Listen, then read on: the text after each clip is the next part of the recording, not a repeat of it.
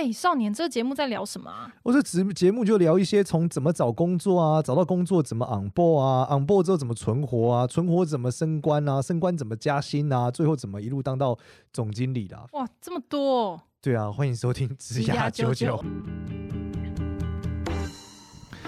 好，欢迎收听《职涯九九》，这是由领袖一百所制作的职涯节目。我是主持人简少年，让我们欢迎另外一位主持人 Gloria。嗨，大家好，我是 Gloria。哇，今天是不是又是我们的这个大人物到现场啊？没错，这次真的是敲碗很久，连我自己都非常非常的期待。好哟，那今天的大人物是谁呢？是我们贝壳放大还有挖贝的创办人林大涵老师。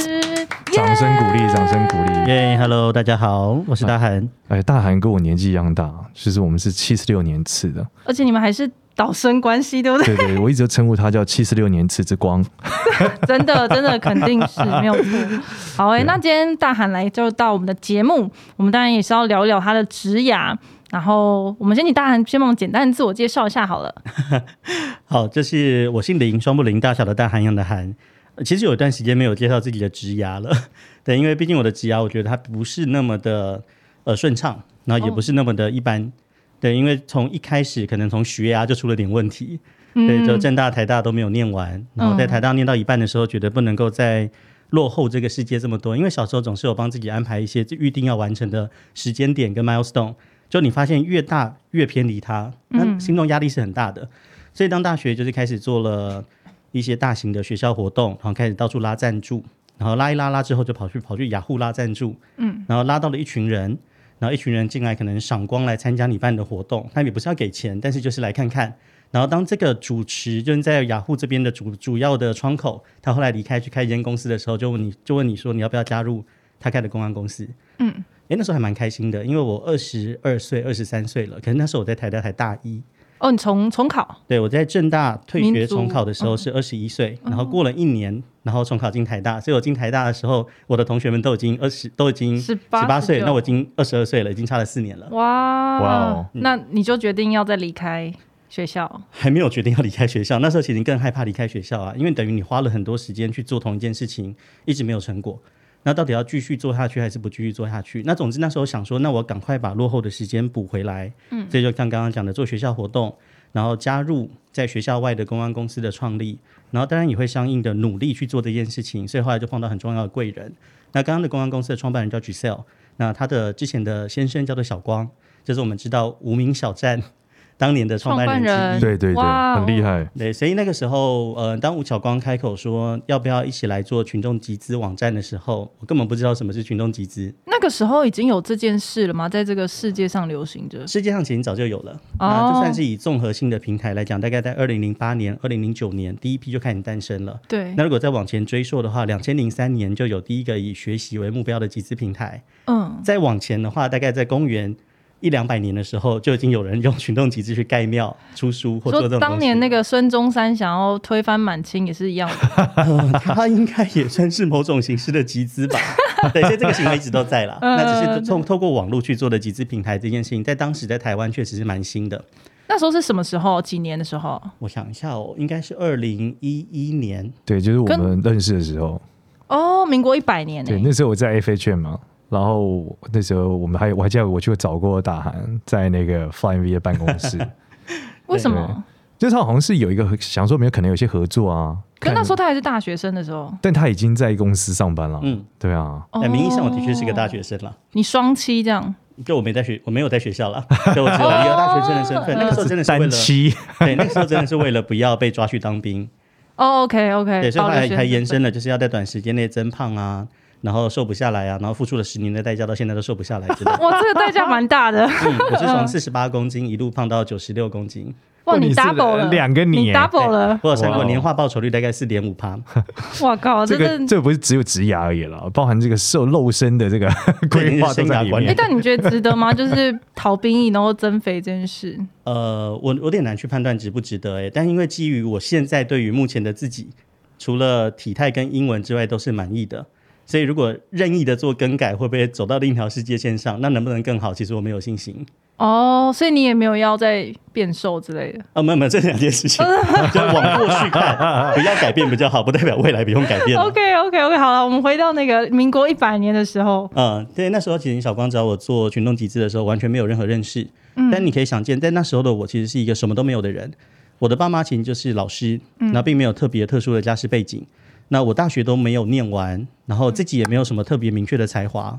所以，当一个这么厉害的人跟你讲说要一起创业的时候，坦白说，不管做什么，你都会去了。那他看到你什么？为什么会这样邀约你？我觉得他那时候看到的事情是我看起来真的很认真，而且有好像想要追上的一些什么。这件事情我最近感触越来越深了。因为小光那时候认识我的时候，他比现在的我还小，是在三十二岁的他，然后我是二十五岁的，是那个时候相遇的。哦、嗯，对，所以是那时候开始创业的。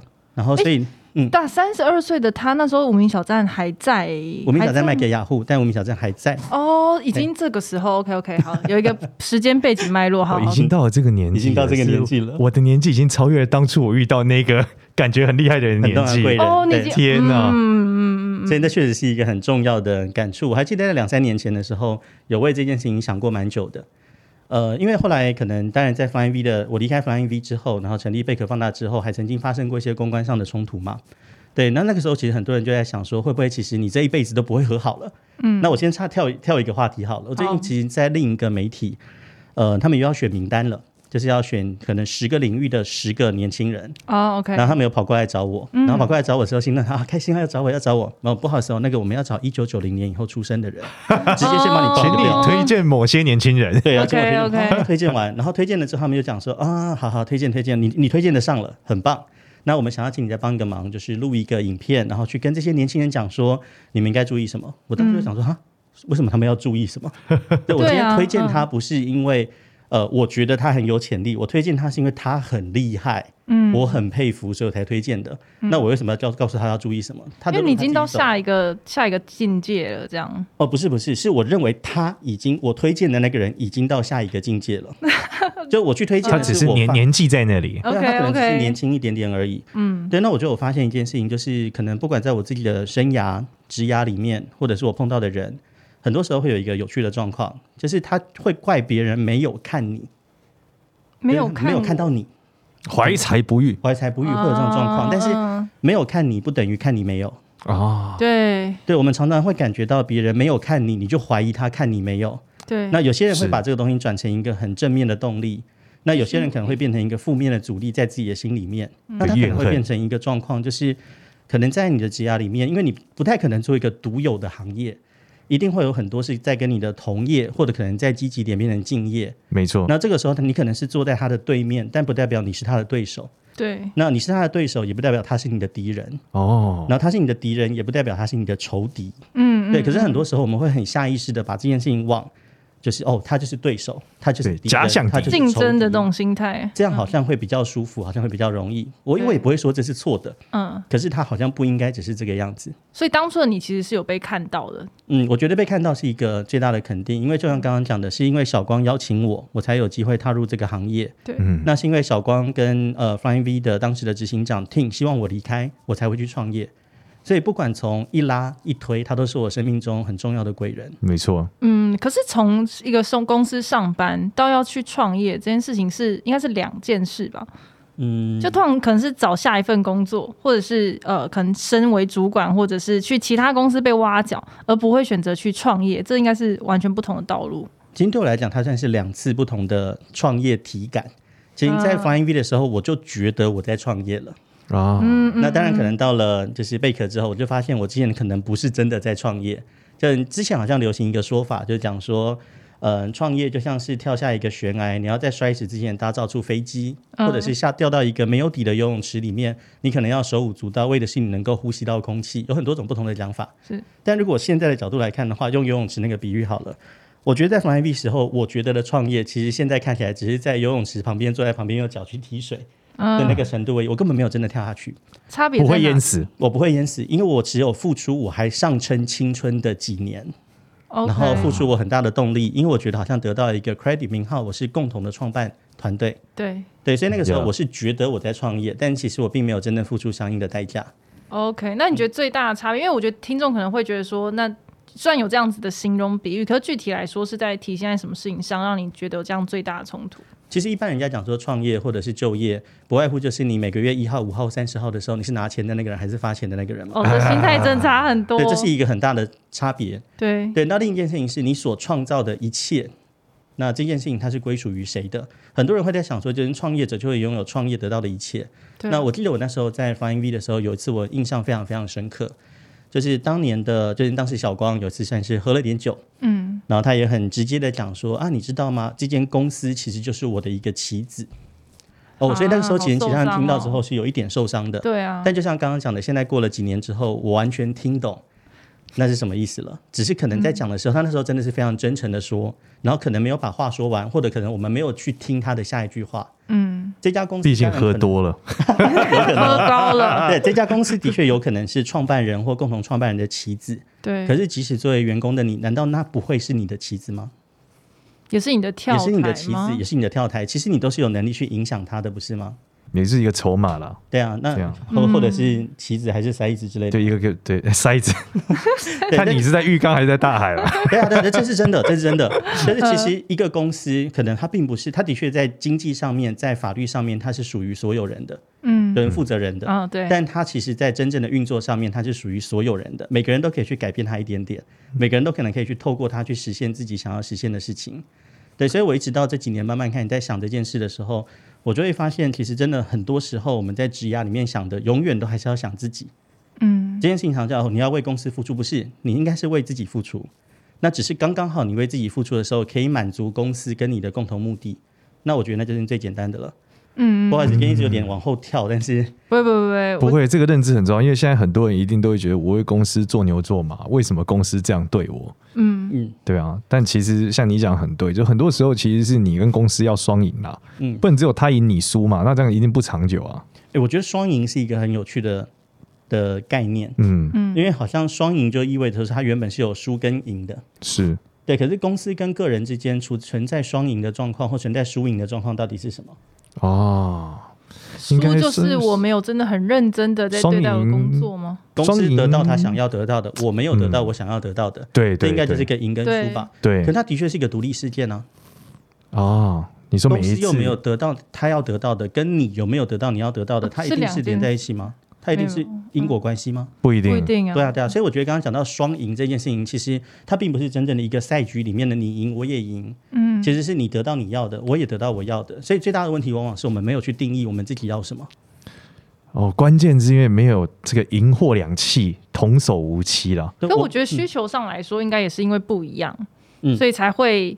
我的赢跟公司赢其实不相冲突。对，我觉得你刚刚讲到一个重点，就是不相冲突的前提是在于我要有东西嘛，对不对？对，我要得到些什么，然后公司得到些什么。对，大部分的公司至少再怎么说，它会有一个很明确的，它盈利。水哦，哦，公司面的话，它站在它盈利就是它公司要的。嗯，是。那可是人，如果我们今天这样是薪水是我要的，那那这个时候当然就会变成一个很明确的赛局，就是公司多发给你薪水，公司钱就少了一点。对，就是这样子。可是问题是，如果我们在思考自己要的东西不是薪水。还有别的，比如说有人说我要舞台，有人说我要技能的提升，有人说我要人脉的发展。嗯，那这些事情其实都不会说，因为你发展的人脉，所以公司少掉了人脉；因为你学习的技能，所以公司少掉了技能。嗯，不会这样子。嗯，对，所以我觉得要去定义自己要的事情是什么，往往是真的要得到刚刚说的双赢或什么的第一步。嗯，我觉得这 mindset 真的很重要，因为我觉得一般，我觉得尤其是现在的很流行，就是说，哎，那。除了薪水，老板还能给我什么？或者是我选择工作的唯一，基本上基本上大家就很直觉讲说选薪水高的那个啊。可我觉得很多人会很难想象说，那除了薪水之外，我要我还要什么？嗯，对啊。我觉得我还要什么这件事情，嗯，即使可能像创业已经创了一段时间，那也是一直到最近我才去更去思考，就是我自己要的到底是什么。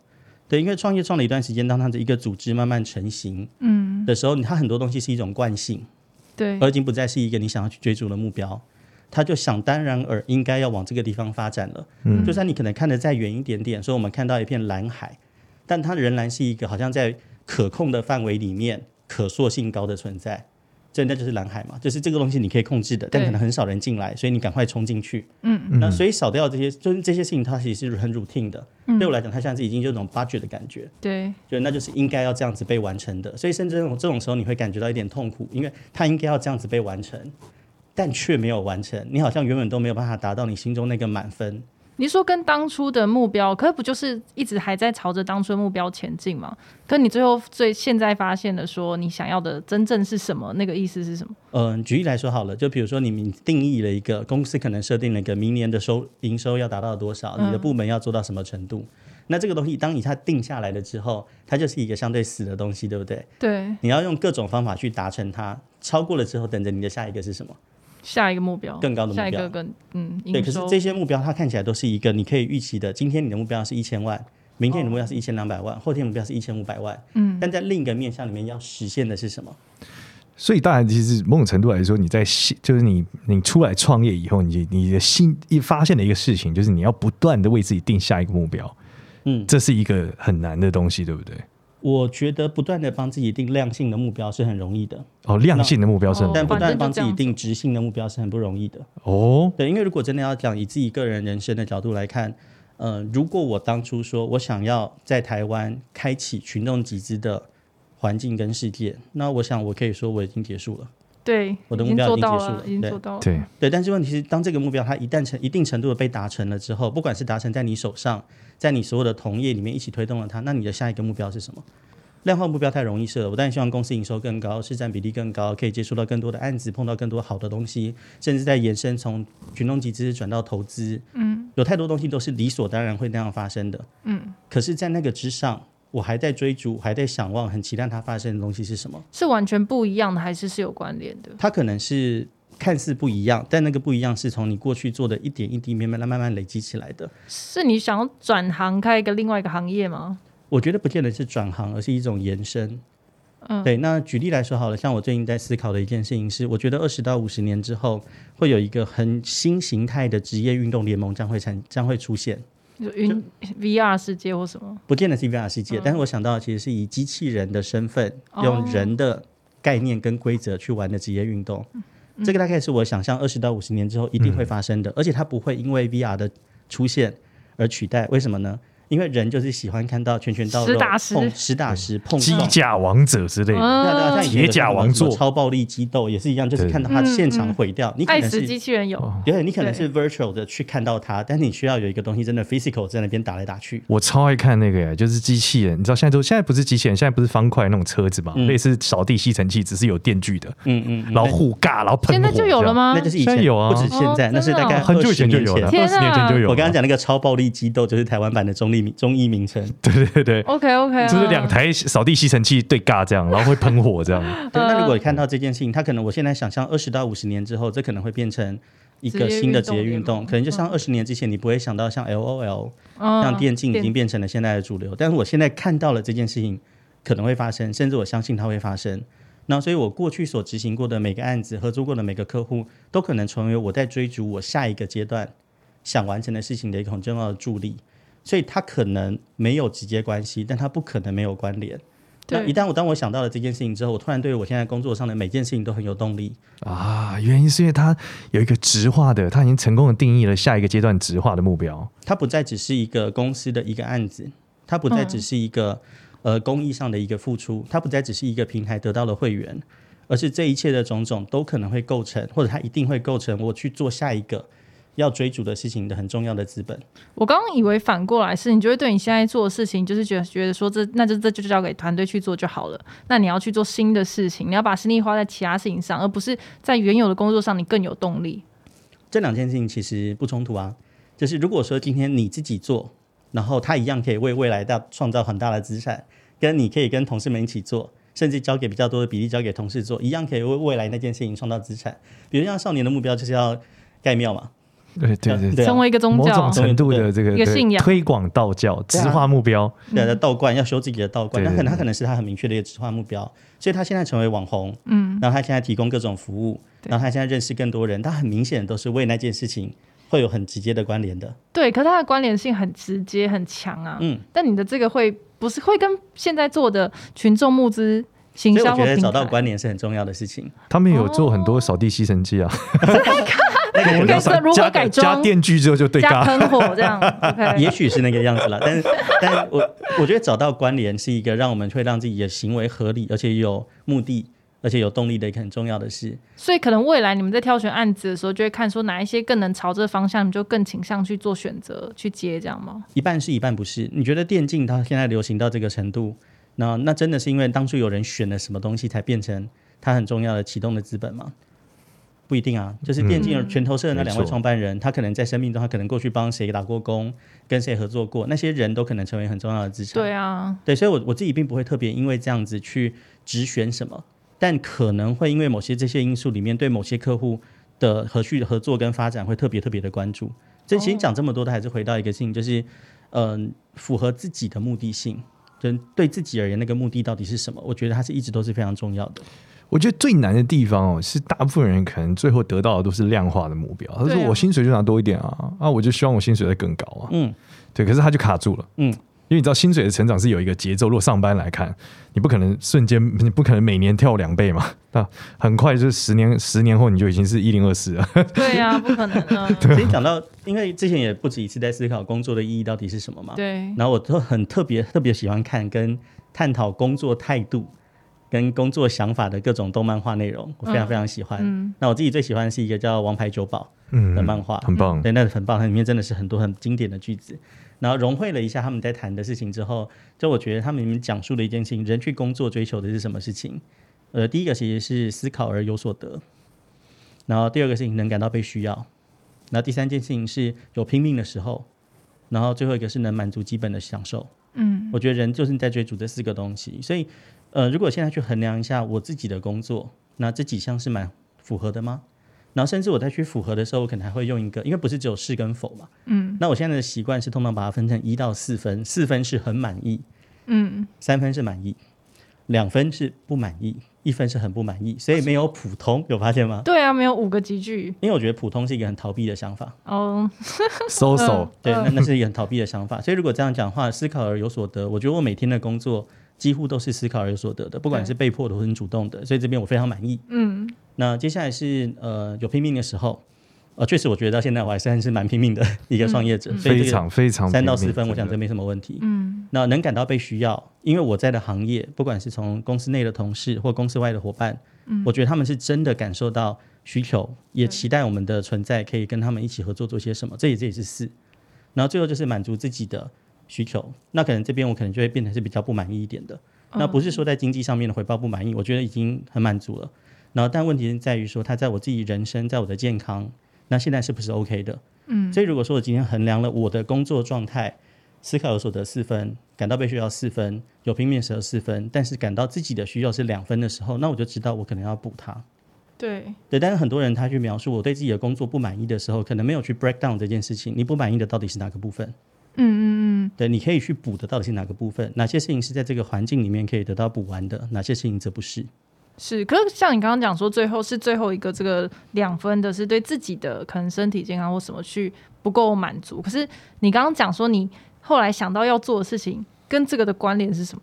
哦，这个事情是我满不满意？一件事情是我对我自己的状态满不满意？嗯，然后另一件事情是我有没有下一个想做的事情？Oh, 所以这两个事情它是可以独立分开的。OK OK OK。对，就是我可能是因为我对现在很不满意，所以我去做下一件事情，那就代表是推力大于拉力嘛。是这个地方通通都是一分两分，一分两分不行，我在这边没有任何意义。嗯嗯嗯。但即使我还没有找到下一个事情，我都应该赶快跑。对。因为存在在那边对我自己，甚至对公司都是一种伤害。嗯。那我的状况是我现在很喜欢我在做的领域。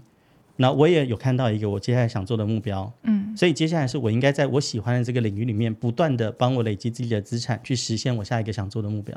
嗯嗯嗯嗯，哦，所以其实完全没有冲突，只是只是你刚刚讲的这个四个频段工作标准是，大家除了检视自己的工作之外，也可以更知道说，可能你需要下一步走的职涯是什么。一半是这样子，嗯、但是我会比较倾向于说，都大大家都应该是反求诸己，先从自己的角度去想，嗯、就是。会不会其实这个环境有，只是我没有去取用这个资源？哦，就不要只是抱怨老板这样，是不是自己有？呃、这个是一个比较直，这是一个比较直接的讲法。但是不要只是抱怨老板、嗯、这件事情，不代表不抱怨老板。对了，对对，还是要抱怨，当然还是要抱怨。对，所以我来讲说，我可以直接提出要求，胜于抱怨。嗯，对，我觉得我想要有更多的，像我们公司最近嗯有了一些新的职位，啊，叫做学习长哦。对，我们我们从目前是邀请了也是知名的业界前辈来当我们公司的学习长，但他并不是什么教育长。一般讲学习长这个抬头比较可能出现在线上课程平台，对啊，他要干嘛？比较关联。嗯，那我们之所以找这件事情，其实也是因为想要服务核心的那件事情。比如说，我用我的自己角度来看我们公司的工作状态，那大家可能会慢慢感觉到说，好像在服务了一到两年之后，嗯，思考而有所得这件事情的吸引他的程度从四。可能降到三，那对有些人他可能降到二，嗯，因为你在不断的执行相似的事情，真的真的，学习感大幅下降。对，我觉得我觉得这个印象真的很深，就是我们现在虽然说每一个主题主题都不一样，可是其实那个模式是一模一样的，就是久了还是真的会有点神，就是哦，那就是一二三四五六步骤这样。像我之前以前的讲法是说，我觉得就是六十趴的套路，三十趴的独特，十趴的创新嘛，就是应该是用最短的时间去把那个简单的分数拿下来，嗯，然后花比较多时间去解那个题目。的特殊性，然后最后尽可能用十 percent 来去做一些创新，不计得失、不计成败的新尝试。嗯，但这是很理想的。可是你想想看，不会有每个人都像这样子结构思维，而且能做到。就算你想到，你也不见得能做得到。没错，大家都还是想要偷懒，还是想要有一个人去问这件事情。就我小，我以前念台大的时候是念图资系的。对，图资系其实有一个很图书馆，其实里面有一个很神奇的职位，大多数人都不知道。嗯，它叫做参考咨询服务。听这个名字，你就知道它在干嘛？放在哪里？问参考书。有点像，但他不是只是这么单纯的问书放在哪里，你把电脑按一下不就好了？对啊，他其实在帮你做的事情是把他你很复杂的问题提供你解答。比如说你今天讲的事情是，呃，我想要写一篇关于政府跟公共建设相关的论文。嗯，听得好敏感。不要问我，不要问我。第三排走到走到底。对 对，然后他可能就会说，那他他就会再问你说，那你要写这个东西是想要干嘛的呢？你的论文，那你现在可能这样这样，他可能会经过一些来回。这个是真的，每个图书馆都有。呃，大学图书馆、大型图书馆都有，而且大型大学图书馆后面还会有所谓的专门馆员，因为你不可能期待那个人什么天上知天文下知地理吧？对，书太多了。所以你问完他，他可能说好，那稍等一下，我请我们专员管专门馆员来帮你解答你的问题。哦。所以图书馆里面是存在这样的非常非常神奇的职位的。OK。但绝大多数人都不知道。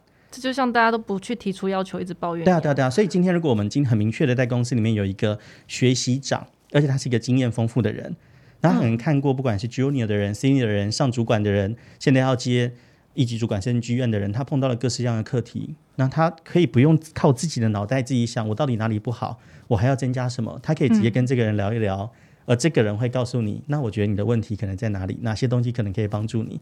这个其实有点像那种大公司的那种超级 HR，有其实有有那个方向，像对，只是 HR 还有更多包山包海的事。对，那我们现在就是很纯粹的让把它拉出来，这个资深的业界前辈就变成我们在公司内的一个专门 for 你的学习负责。哇，每个人都可以来使用吗？每个人都可以来使用，哇，所以不是一个他主动出击，是大家去。嗯，他会有两个部分，一个部分是你的权利，你可以跟他去请求 one on one 的个人指导。那另一个部分则是你的责任，它自然就会有固定的、一定需要在沟通的事情，所以这两个是并行的。但，因为我自己觉得我们公司的状况，你说能感到被需要，我相信这个需要感应该是非常满的。对，有拼命的时刻，他们可能觉得有点太多了。对，对，非常的只非常忙碌。到最后能不能满足自己的需要，我觉得那就是公司整体的盈利能不能给大家足够的付呃对应你付出的时间的待遇。对，所以这三件事情其实我觉得都是 OK 的。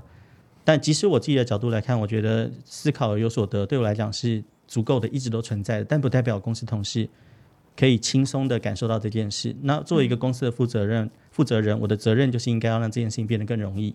嗯，那他也是服务我的目标，他也是服务这家公司。嗯，你刚刚讲看漫画的这个四个四个准则，你是套用在你所有的事情上，还是就是专门就在公？公司管理上啊，嗯，我现在还是比较偏向于是工作这件事情啦。不然像你谈个恋爱，就是我思考有所得嘛，那好累啊。嗯 okay, 因为我觉得这还蛮适合给大家当一个参考啦，就是可以去怎么样衡量自己的工作上是不是这样子，嗯，也许就不会这么的标准单一化。我觉得这两件事情就刚刚讲的六三一。六分套路，三分独特，一分创新，跟刚刚讲的四个减震基准，嗯、是的确我目前在工作上面的思考的基模。哦，OK，好，哎，那刚刚讲到说，呃，已经到你开始贝壳放大，然后只是后来你们又成立了挖贝，嗯，是不同的选择吧？这个的确算是一个选择，它可能像是一个趋势。对，因为确实在群众集资在发展上面有越来越多的状况产生。然后另一个则是在公司字体，就公司自体我们在做的很多事情里面，我们希望它的能量可以被累积在一起。对，其实我们纵观在台湾的有名的群众集资案件，呃，我先特别排除到可能后来出很多争议的那种，嗯，就等于形象正面，然后募集资金也不错。那我觉得大概有六到七成其实是贝壳放大投资参与或执行的。哦，有这么多，现在是这样。对，对，但是其实你看，像你，你也不知道啊。你是祖师爷那种，就大家都找你才会成这种感觉。倒也不见得是这样子，只是那个时候可能没有这么多的选择。只是当时我们在做的时候，很多案件可能出现在 Flying V，很多案件可能出现在啧啧，那还有很多案件，我们当时开发的是一个叫独立集资的贝壳集器这套系统，所以很多人其实是他真的参与的这个计划，他可能自始至终。